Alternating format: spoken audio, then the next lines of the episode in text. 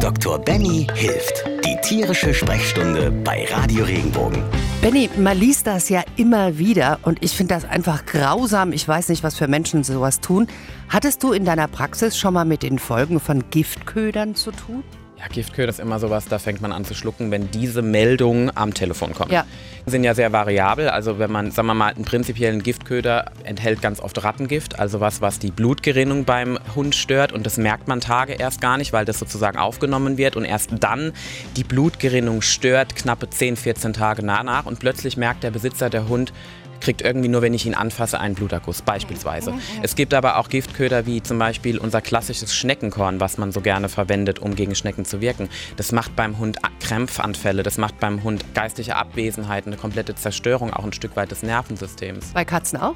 Bei Katzen, also Katzen kommen eher selten mit Vergiftungserscheinungen mit dem klassischen. Es ist eher meistens so, dass die manchmal Ratten oder Mäuse fressen, die gerade sowas aufgenommen haben.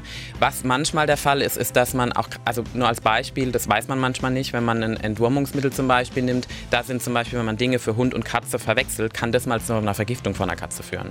Wie reagiere ich denn, wenn ich äh, das Gefühl habe, mein, mein Hund äh, hat gerade einen Giftköder gefressen, sei es auch mit Rasierklingen zum Beispiel oder sowas? Einfach direkt Notarzt? Genau, also wichtig ist zu sagen, ob Rasierklingen drin sind oder irgendwelche Fremdkörper, die problematisch sind, weil der klassische Weg ist, man ruft beim Tierarzt an, man geht zum Tierarzt, man teilt am Telefon das Gewicht mit, der Hund wird sehr knapp untersucht auf die Vitalparameter, kriegt eine Spritze, um dann in der Regel zu erbrechen.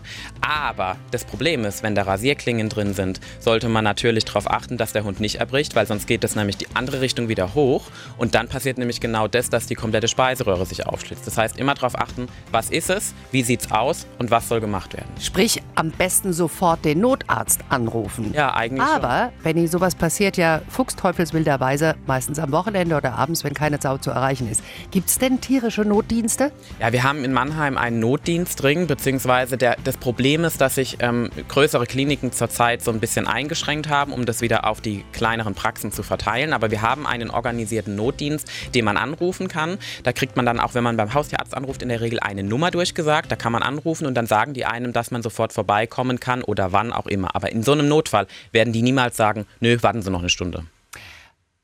Man liest immer nur von diesen Giftködern. Hat man denn jemals festgestellt, was sind denn das für Menschen, die sowas auslegen? Ja, also es, das, das, hat unterschiedliche Ursachen. Es gibt Menschen, es, man muss leider sagen, es sind manchmal auch ältere Personen, die halt zu Hause sind und dann wird das Grundstück vorne dran zum Beispiel verschmutzt mit einfach mit Hundekot oder sowas.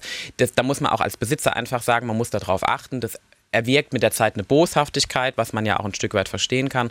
Und dann sind die Menschen halt einfach dazu geneigt zu sagen, jetzt muss ich irgendwas dagegen tun. Ich muss ganz ehrlich sagen, mir fehlt da die Toleranz. Das ist einfach meine Meinung. Ähm, ich finde, das geht überhaupt nicht. Man kann das Gespräch mit dem Besitzer suchen. Der Hund kann dafür nichts tun. Ne, das ist ein Stück weit, wenn was passieren sollte, der Besitzer ist dafür verantwortlich und dann kann man Probleme lösen. Aber auf so eine Art und Weise das zu machen, das ist unmenschlich und einfach nicht akzeptabel.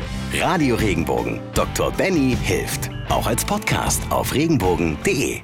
Wenn dir der Podcast gefallen hat, bewerte ihn bitte auf iTunes und schreib vielleicht einen Kommentar. Das hilft uns sichtbarer zu sein und den Podcast bekannter zu machen. Dankeschön.